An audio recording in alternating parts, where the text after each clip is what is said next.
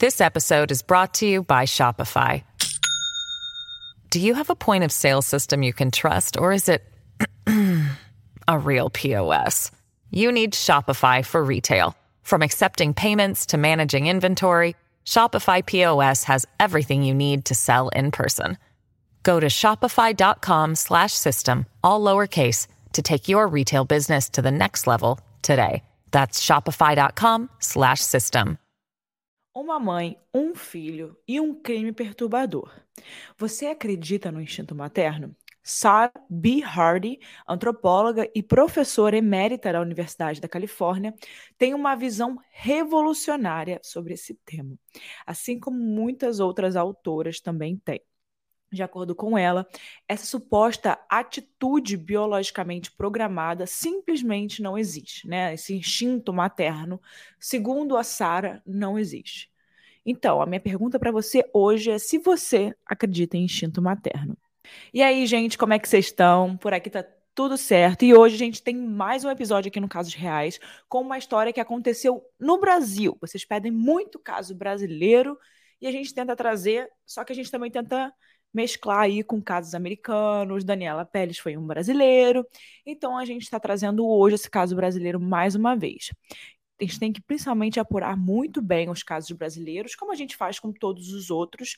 Porém, os casos brasileiros a gente tem mais informação porque está aqui no nosso território, né? Então é mais fácil para a gente pesquisar. A gente tem mais artigos, a gente tem mais notícias, a gente consegue pesquisar mais a fundo. Então a gente gosta de é, gastar mais tempo pesquisando os casos brasileiros. No dia que a nossa pesquisa começou a ser feita para tratar esse caso, como eu falei para vocês, que a gente demora, que foi há três meses atrás, saíram várias notícias sobre esse tema, é, sobre um acontecimento mais recente que envolveu a investigação do assassinato do menino Rafael. E por isso a gente precisava de muita cautela para poder esperar o tempo dos acontecimentos serem resolvidos, né? Então foi isso que a gente fez. Esse caso especificamente aconteceu em 2020, é muito recente, mas a gente acredita que quando a gente traz os casos para cá, a gente acaba contribuindo para a visibilidade do que aconteceu e claro, com isso a gente acaba ajudando a ter mais pessoas informadas e antenadas nos processos que estão acontecendo. Então, esse é o nosso propósito aqui. Ao mesmo tempo, como as investigações e as notícias ainda não se encerraram por completo, ainda continuam em muitos casos que a gente traz, a gente reforça a mensagem de que por aqui tudo é tratado com o máximo de respeito a todos os envolvidos no caso, desde os familiares até os profissionais que trabalham para resolver essas questões que envolvem a justiça. E também vale falar aqui que, além de tratar de uma vida de um menor de idade, né, no episódio de hoje, também existem muitos detalhes perturbadores e muitas questões que podem gerar gatilho em quem está aí escutando principalmente ao tema de maternidade, que aqui né, a gente vai trazer sem nenhuma romantização. Enfim, o recado está dado aí. E esse é o caso de Rafael Vinques.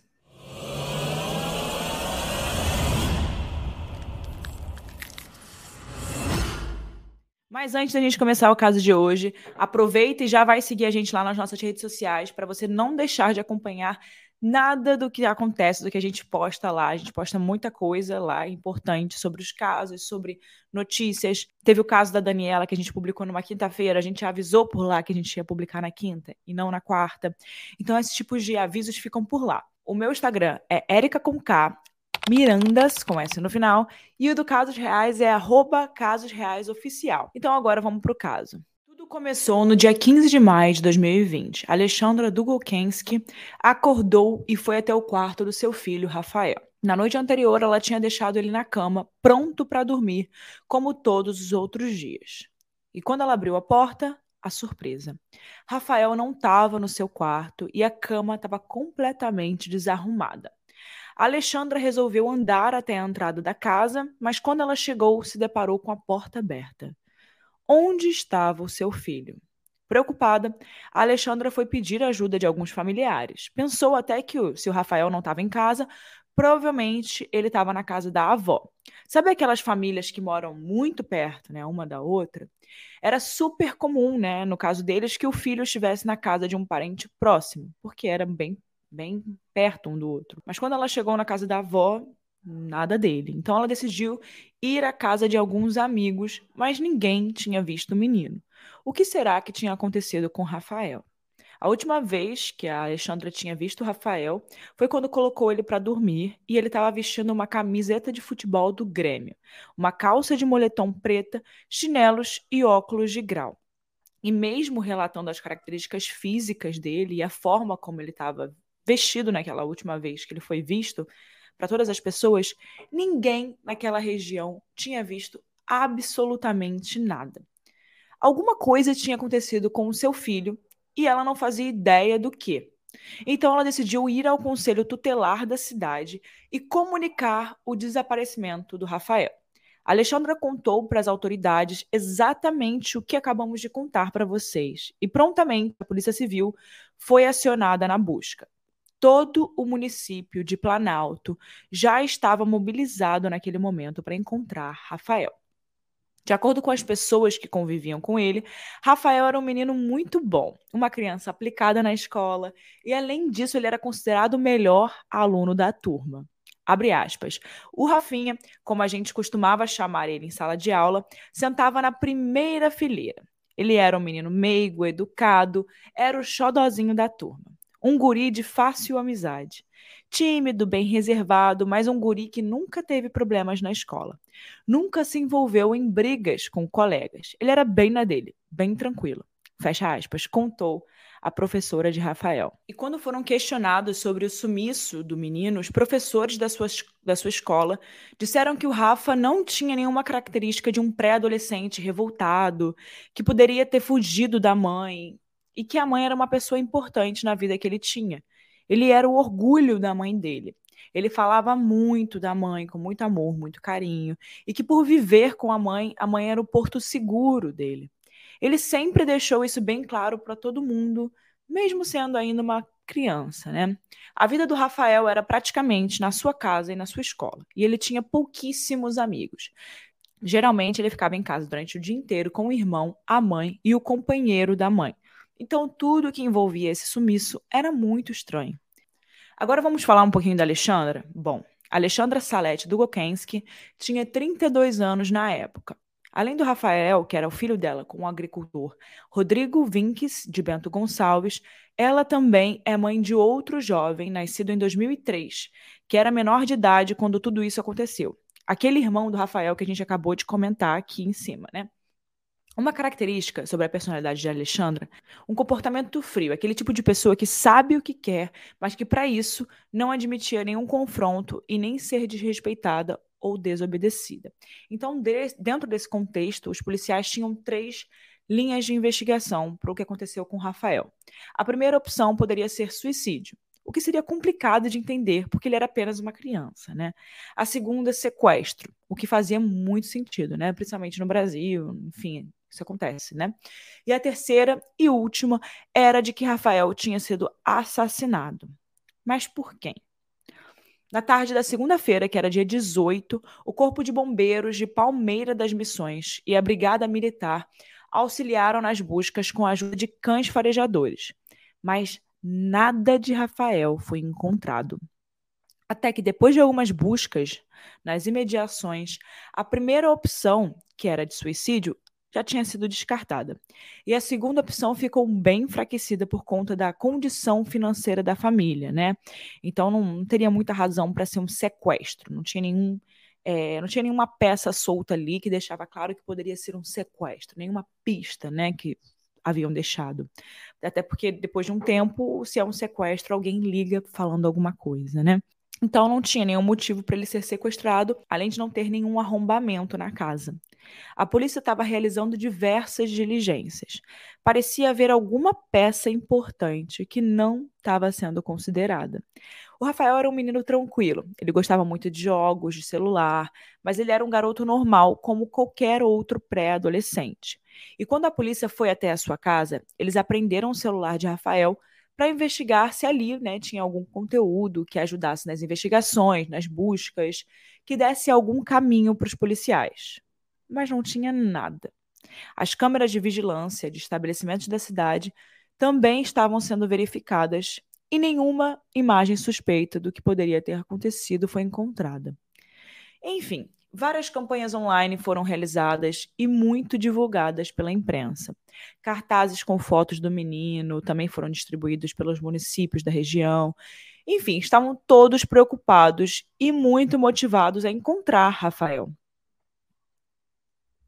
Bom, já que as duas primeiras opções foram descartadas, a terceira linha de investigação estava ganhando mais força conforme os dias iam passando. E por causa disso, os policiais decidiram investigar mais a fundo a mãe da criança, que era, no caso, a pessoa mais próxima que ele tinha na vida e a última que tinha visto Rafael com vida. Desde o primeiro momento, o comportamento de Alexandra chamou a atenção dos policiais. Isso porque ela sempre adotou uma postura muito serena e tranquila o tempo inteiro. Isso era muito estranho, né? Porque um filho está desaparecido. Então, eles estavam esperando ali um tipo de né, reação um pouco mais explosiva, sem entender, é, e ela estava bem tranquila. Durante as diligências, ela foi ouvida mais de 10 vezes pela polícia. No início, ela disse que a criança tinha desaparecido por conta de uma briga entre eles. O motivo era bobo. Rafael não saía do celular e eles acabaram brigando. E com o sumiço de Rafael, ela foi até o conselho tutelar mas esse fato gerou uma séria desconfiança na Polícia Civil, porque só foi avisada do acontecimento, né, do acontecido no dia seguinte, né? Então, assim, como é que você briga, né? Tem uma briga e você é mãe, a criança some e você só vai no dia seguinte, sabe? É, normalmente são os pais que vão primeiro. Em todos os casos que a gente traz aqui, os pais são os primeiros a irem falar sobre o sumiço e ficam putos porque não conseguem que nenhuma busca seja feita antes, né? daquelas horas determinadas para ser de fato um desaparecimento, né? As pessoas normalmente a polícia não dá muita bola, fala que a pessoa vai voltar, que ainda está muito cedo para esperar a pessoa voltar, não é? Então, nesse caso, os familiares sempre vão numa assim que eles descobrem que a pessoa não não está em casa, né? Bom, além disso, as informações que a Alexandra passava para a polícia começaram a não fazer sentido. Pensa comigo. Ela disse que acordou e que o filho não estava mais em casa. Então, como que ela sabia que ele estava usando uma camisa do Grêmio? Bom, a polícia entendeu que Alexandra tentava passar vários detalhes, né, com riqueza nesses detalhes, mas que não faziam sentido no contexto. No dia 25 de maio de 2020, que era uma segunda-feira, depois de alguns dias de buscas, o Rafael foi encontrado na cidade de Planalto. A criança, que desde o dia 15 de maio estava sendo procurada por toda a cidade, estava enrolada em um lençol dentro de uma caixa, em uma casa abandonada bem próximo de onde eles moravam. E aí, o que era mais improvável aconteceu. A gente não sabe exatamente o que motiva né, uma confissão. Talvez medo, insegurança, desespero. O fato é que por volta das 5 da tarde, depois do filho ser encontrado, logo depois do filho ser encontrado, Alexandra se rende e confessa que matou o próprio filho. O delegado envolvido diretamente no caso afirmou que nesse momento ela mudou completamente daquele estado sereno e tranquilo e começou a chorar. Depois, ela logo voltou para o estado que ela estava de tranquilidade. A mãe disse que verificou que a criança estava morta na cama e depois enrolou o menino em um lençol e o levou à garagem da casa vizinha. Os policiais não sabiam se tinha mais alguém envolvido no crime e por isso acharam coerente apurar a participação de outras pessoas. Ela contou aos policiais que a morte aconteceu depois de ela ter dado um remédio para o Rafael. Mas de que remédio que ela estava falando? Uma outra questão que também não ficou muito esclarecida foi a motivação do crime o Joerbert Pinto Nunes faz uma declaração dizendo, abre aspas, é uma incógnita. Até o momento, com todos os depoimentos, nenhum indica que tinha qualquer desavença da mãe com o filho. Fecha aspas. Isso torna tudo ainda mais misterioso para todas as pessoas que estavam envolvidas ali, né? Porque a primeira coisa que você tenta procurar é uma razão, né? Mas vamos entender o que a mãe disse. Segundo a versão de Alexandra, o menino estava agitado e por isso ela deu um calmante para ele dormir. Foram alguns comprimidos de diazepam, que é um calmante bem conhecido por sinal. E quando ela percebeu que ele estava sem vida, ela ficou assustada e escondeu o corpo do menino. Enfim, essa foi a história contada por ela.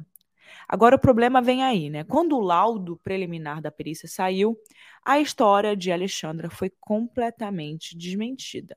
O relatório né, mostrava asfixia por estrangulamento como a causa da morte de Rafael. E é incrível, né? Porque também, quando a pessoa fala que alguém tomou algum remédio, que deu algum remédio, você, nos exames toxicológicos, você consegue ver se realmente aquela pessoa tinha alguma coisa de remédio no estômago. Enfim, se realmente aquele fato dela ter dado um diazepam era verdade ou não. E nesse caso, bem claro aí que ele tinha sido asfixiado e essa era a causa da morte. A mulher, então, ela prestou um novo depoimento à polícia no dia 27 de maio, que eram dois dias depois, né? Então, Alexandra manteve a versão de que ela tirou a vida da criança por superdosagem do diazepam. O delegado conta que eles brigaram, né, mãe e filho, porque o Rafael não largava do celular e não queria dormir. Então, esse seria ali a razão dela ter dado esse remédio a ele, né? Enfim, quando Alexandra percebeu que o Rafael estava sem vida, na madrugada, ela enrolou o corpo do menino no lençol e arrastou até a garagem da casa vizinha. Essa é mais uma das contradições dos diversos depoimentos de Alexandra, né, que teria afirmado ainda que Rafael tinha uma personalidade difícil, o que foi desmentido pelos próprios professores da escola que ele estudava e por todo mundo próximo dele, né? Sobre isso, a promotora do caso, Michelle Thais Dunk Kuffner comentou que ela sempre tentou encontrar meios de ser livre da responsabilidade pela morte do filho dela. Ela tentou, de todas as formas, se safar dessa responsabilização. O próximo passo dessa história foi considerado assim decisivo nas investigações. Foi uma força-tarefa de mais de 30 pessoas ouvida pelas autoridades com relatos sobre Rafael e sua família, na tentativa de solucionar e juntar as peças desse caso. E todos esses relatos contribuíram para o grande evento conhecido como reprodução simulada dos fatos. E para quem não sabe, a reprodução simulada dos fatos, que é conhecida como reconstituição de crimes, é o processo de simular o contexto e o ambiente onde alguma né, transgressão foi praticada por meio de evidências e depoimentos. É como refazer o crime, né? É, nas, sendo mais básico, mais breve, é como refazer o crime, né? De acordo com todos os depoimentos e todo o lugar onde tudo teria acontecido, né? Então você volta para o lugar onde o crime aconteceu e refaz todos os caminhos, né? Por isso, os depoimentos daquelas pessoas foram super importantes. Elas ajudaram a construir essa reprodução em algum nível. Uma outra coisa que é importante a gente falar da reprodução simulada dos fatos é uma das perícias mais completas que podem ser usadas nesses casos, porque é um trabalho multidisciplinar. No dia 18 de junho de 2020, aconteceu essa reconstituição. Ao longo daquela semana, chegaram vários laudos periciais para dar suporte às investigações. E a partir disso, seria possível a polícia oferecer à população maiores detalhes do caso. Primeiramente, a polícia tentou desvendar se Alexandra agiu sozinha ou se ela teve ajuda de alguém, que talvez poderia ser o filho mais velho.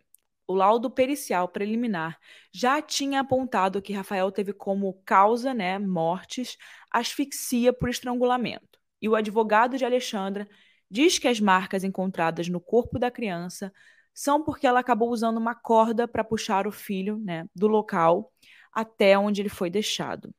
Além do delegado do Planalto, a delegada Caroline Bamberg, que era responsável pela investigação do caso Bernardo Boldrini, também trabalhou nesse caso. O caso do Bernardo também é um outro exemplo de caso surreal que aconteceu aqui no Brasil. E ele é bem parecido com o caso do Rafael. A gente ainda não trouxe o caso do Bernardo.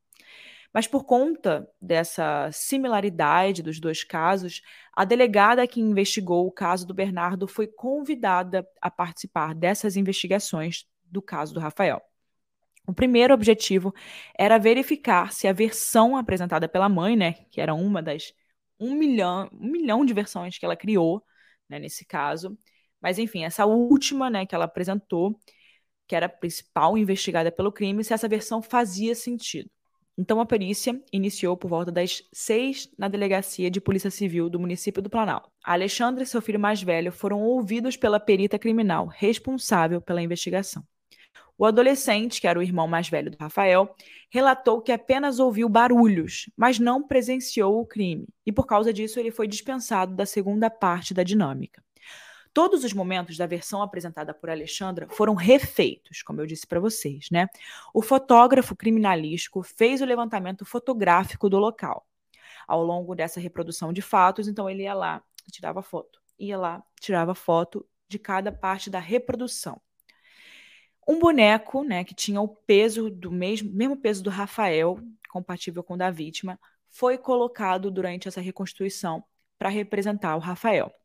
Então, eles fizeram a sequência de todas as ações da versão da Alexandra, que mostrou como os fatos teriam acontecido naquele dia. O perito médico legista que realizou a necrópsia também estava presente. Alguns dias depois, uma carta da mãe do menino gerou uma nova polêmica em torno da investigação.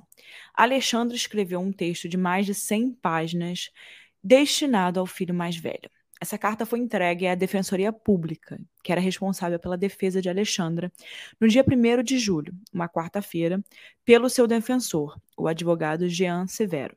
O defensor deu uma entrevista para a rádio local, afirmando que ela apontou nessa carta duas pessoas envolvidas no crime, mas optou por não trazer isso a público, já que era um segredo de justiça. Ele só disse nessa entrevista que a carta era um documento rico em detalhes. Na manhã de segunda-feira, que era dia 6 de julho, o delegado de polícia do Planalto, Ercílio Raulileu Carletti, foi questionado sobre a carta durante o programa Alô Comunidade. Ele explicou ao apresentador Renato Bueno que a versão escrita pela mãe de Rafael não batia com os fatos encontrados durante a investigação. Abre aspas, não há fundamento algum na história que ela conta. A Alexandra agiu sozinha. Está muito claro no inquérito policial. Fecha aspas. Garantiu o delegado. Os meses se passaram e a Alexandra continuava presa aguardando o julgamento. A criminosa já estava presa há quase dois anos e respondia pelos crimes de homicídio qualificado, ocultação de cadáver, falsidade ideológica e fraude processual. Nos dois primeiros crimes, a gente consegue entender o porquê, né? Então eu vou explicar para vocês os outros dois.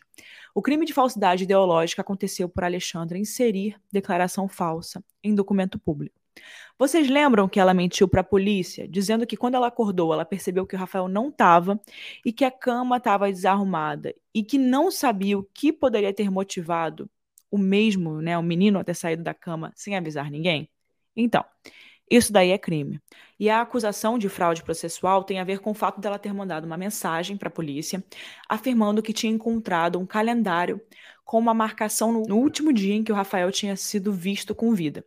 Mas para a promotora, a Alexandra quis reforçar a falsa versão de desaparecimento e enganar a polícia para afastar as suspeitas que pudessem cair sobre ela, né? Então, no dia 22 de fevereiro desse ano, depois de muito tempo, 2022, né? Depois de muito tempo de espera, foram sorteados os jurados que deveriam compor o júri do caso Rafael. Então, o julgamento pelo assassinato do menino já tinha uma hora e data para acontecer. Às nove e meia da manhã do dia 21 de março de 2022, na cidade de Planalto. A previsão do Tribunal de Justiça era de que o júri durasse cerca de quatro dias. No julgamento seriam ouvidas 11 testemunhas. Então, o dia tão esperado, dia 21 de março de 2022, chega e a sessão começa. Mas 10 minutos após o início da sessão, ela foi encerrada. O motivo? A defesa de Alexandra levantou a questão de ordem, mencionando um suposto áudio de Rafael que teria sido enviado ao pai dele. Os advogados pediam a perícia do material, o que foi recusado pela juíza. O áudio que causou polêmica e a suspensão do julgamento de Alexandra Dugukensky volta a ser motivo de disputa entre acusação e defesa.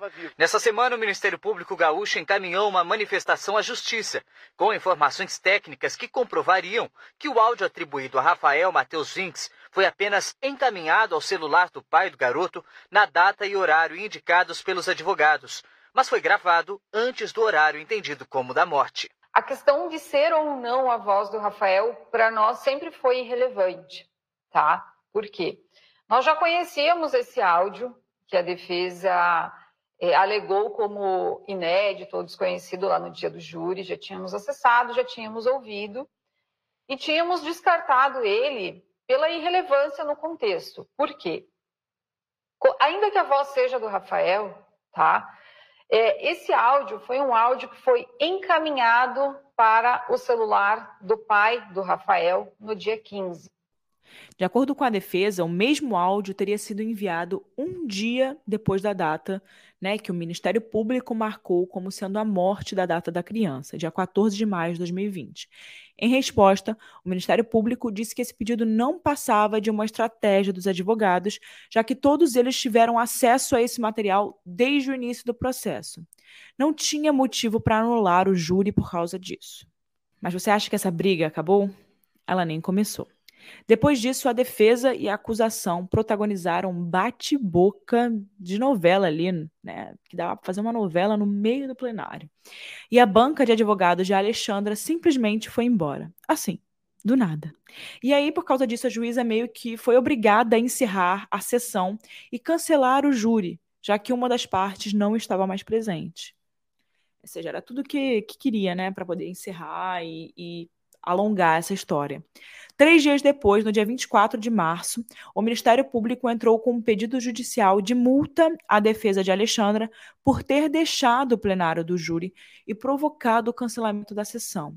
Era óbvio né, que isso iria acontecer, porque foi o que eles fizeram e não era certo. Mas, para além disso, uma nova informação. O Ministério Público solicitou também o ressarcimento aos cofres públicos do dinheiro gasto pelo Tribunal de Justiça com todos os preparativos para esse julgamento que teve que ser né, pausado. Eles informaram que os gastos para montar essa estrutura do júri chegaram a 160 mil reais.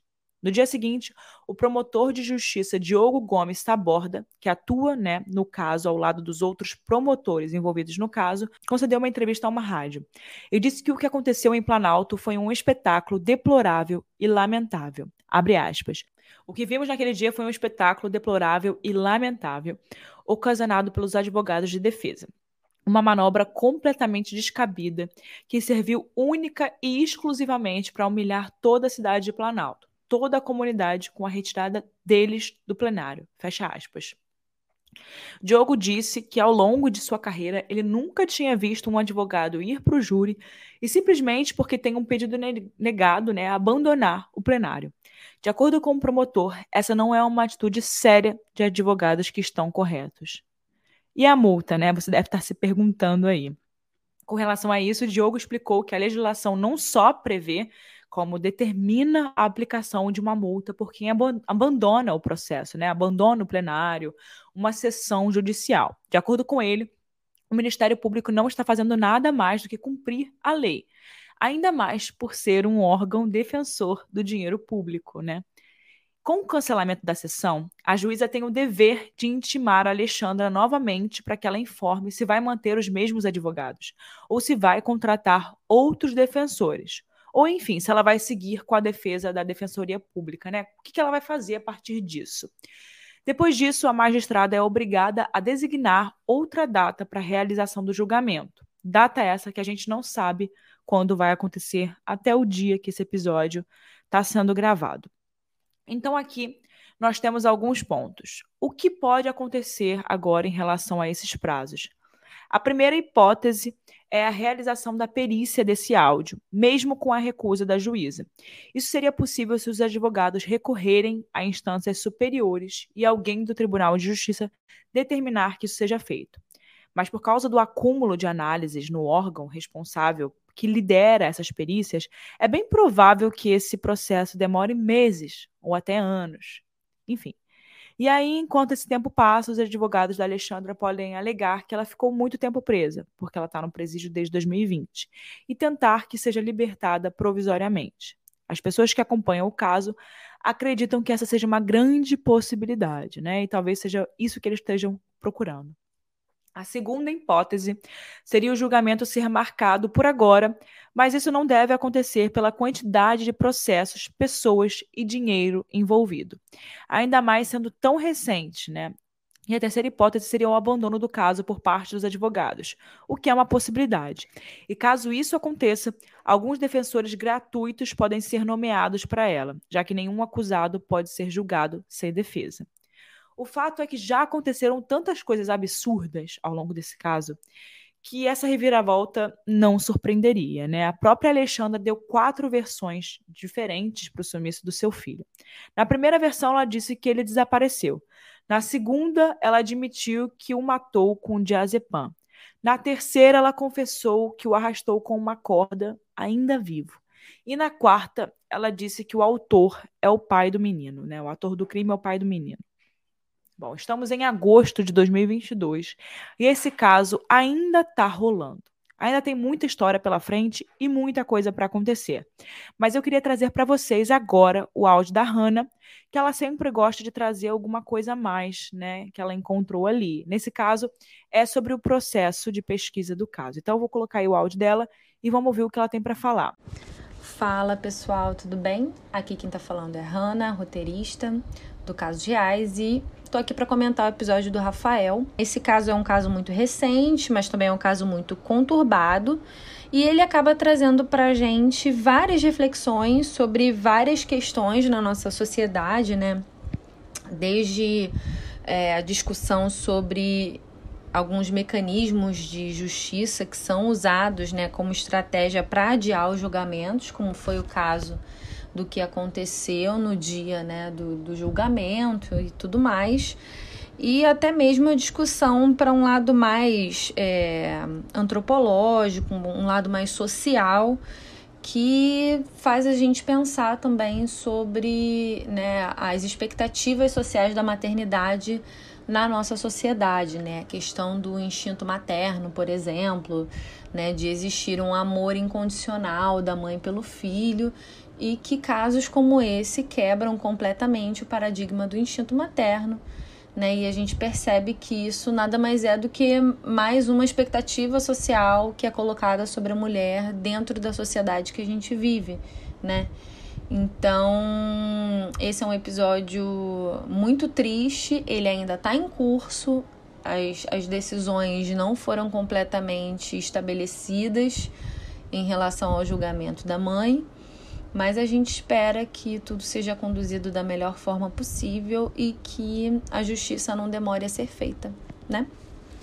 Bom, e como sempre, no final de cada episódio eu trago a minha opinião, né?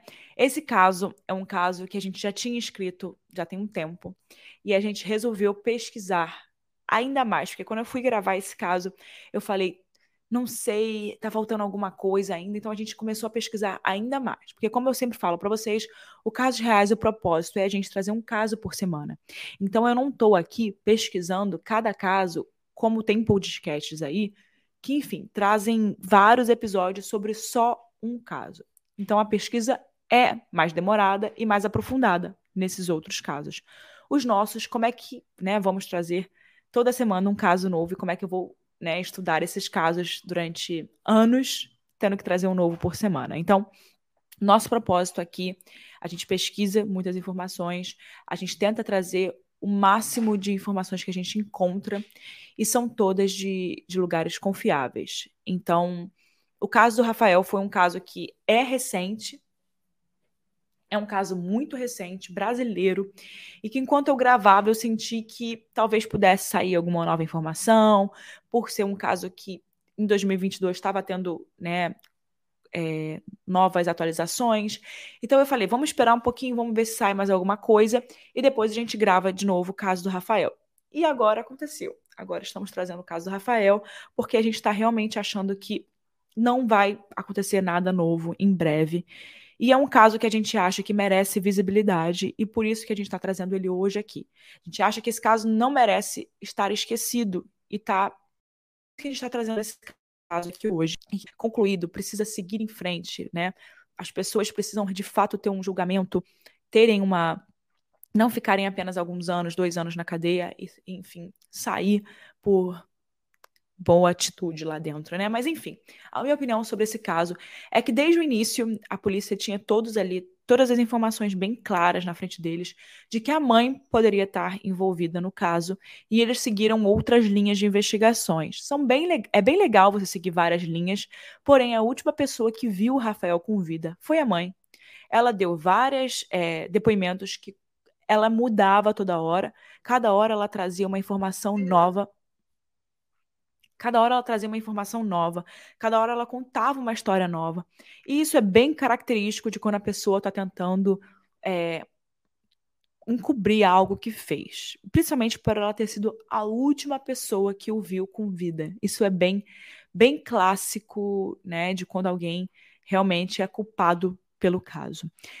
Enfim, é bem triste que isso tenha acontecido com o menino Rafael. A gente odeia casos de criança. Eu odeio trazer casos de criança porque me deixa muito chateada.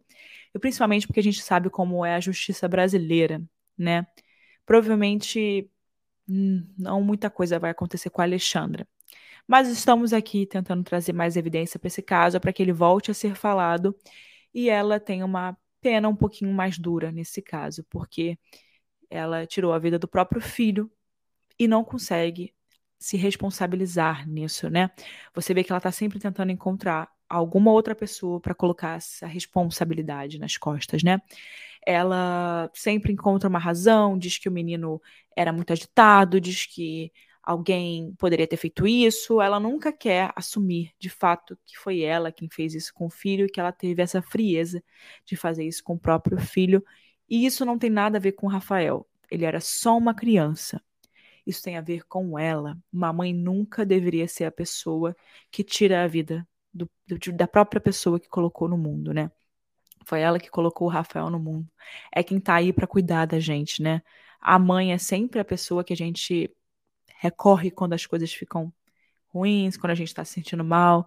E nesse caso, foi a mãe do Rafael que tirou a própria vida e o direito dele de continuar vivendo, de crescer, de viver coisas, de ser um, um homem, né? Ela tirou a vida dele. Então, assim, não tem nenhuma outra pessoa que possa ser responsabilizada por algo do tipo, porque foi ela quem fez isso com as próprias mãos. Então, estamos aqui hoje para tentar trazer mais evidência para esse caso, para que ela seja julgada e tenha a pena que merece nos parâmetros brasileiros mas que esse caso volte a ser falado. Então é isso. Espero que vocês tenham gostado, né? Não do, do caso, mas do nosso trabalho. E não deixe de compartilhar com as pessoas próximas. Bota nos stories de vocês e vamos fazer com que o caso do Rafael volte a ser falado novamente, não caia no esquecimento. Até o próximo caso. Vejo vocês quarta-feira que vem, no próximo episódio do Casos Reais. Então é isso, pessoal. Vejo vocês na próxima quarta-feira com mais um caso aqui no Casos Reais. E eu quero saber agora a sua opinião. Deixa aí embaixo para mim. Aqui a gente sempre bota uma caixinha de pergunta. Eu quero muito saber o que você achou desse episódio, desse caso. Qual é a sua opinião?